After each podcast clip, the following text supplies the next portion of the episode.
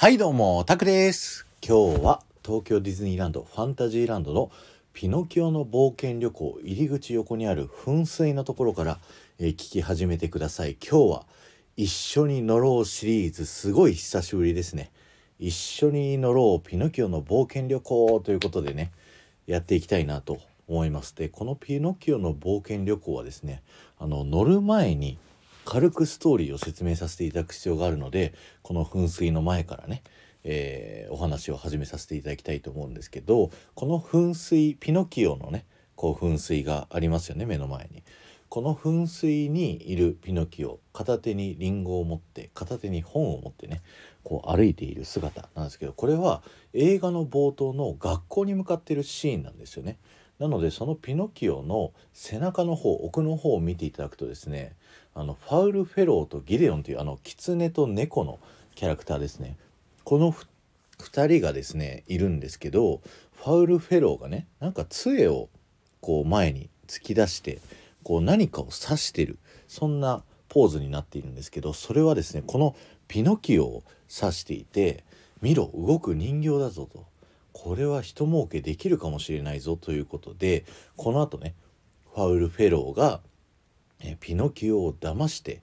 えーストロンボリーっていうねあの人形劇のこうやっている怖いおじさんの、えーところにね売り飛ばしてしまうっていうシーンがここの、えー、と噴水のところとあとアトラクションに乗る乗り場の壁の絵のところでねこう表現をされていると。だから乗り始める時にはちょっとね物語進んだところからこのねアトラクション始まるんですよ。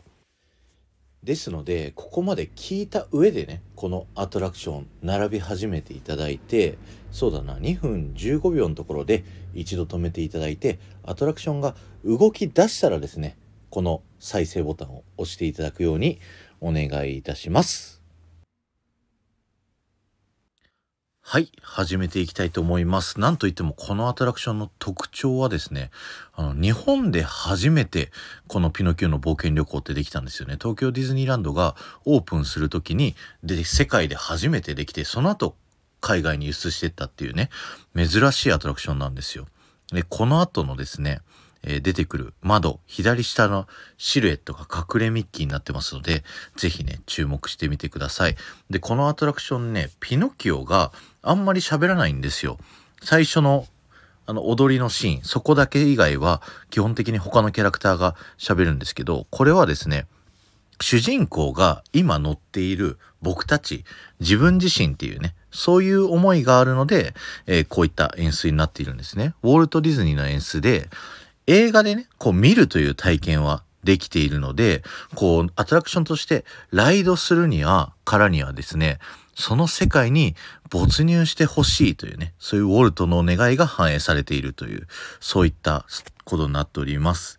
さあ、この後ですね、モナリザが目の前にあるんですけど、こちらですね、モナリザ、あの、絵がべちゃべちゃ描かれてるんですけど、原作にもね、こういう演出があって、なんであるかっていうと、このピノキオのね、舞台がイタリアになってるんですよね。作者がイタリアの方出身という、ということがあるみたいです。さあ、モンストロがね、ぐわーって出てくるんですけど、これ僕ね、あの、後ろ振り向いてずっとモンストロがね、引っ込んでいくのも見ちゃうっていうね、ちょっとそういう感じで、狭いからゆえのあっさりで、こう、ストーリーが終わっちゃうっていうのもちょっとね、またいいですよね。この後のブルーフェアリーですね。まあ、あの、仕組みが知りたい方はぜひ右後ろをね、こう見ていただくと、あの、ブルーフェアリーの仕組みがわかるということで、えーよろしくお願いします。ということで、あっという間にね、このピノキオの冒険旅行終わってしまいましたが、いかがだったでしょうか？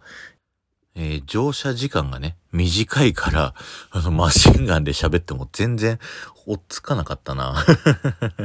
すいません。で、最後ね、あのー乗り終わった後の豆知識でですね、出口降りて、右向かってさっきの噴水があったところのですね、トイレの壁のところにね、こう、ゼペットじいさんと人間になったピノキオの絵が描いてあるんですけど、そのピノキオの足元注目してください。ピノキオの足のところにある影のシルエットがですね、隠れミッキーになってますので、ぜひね、このアトラクション乗り終わった後も、えーぜひ探してみてくださいね。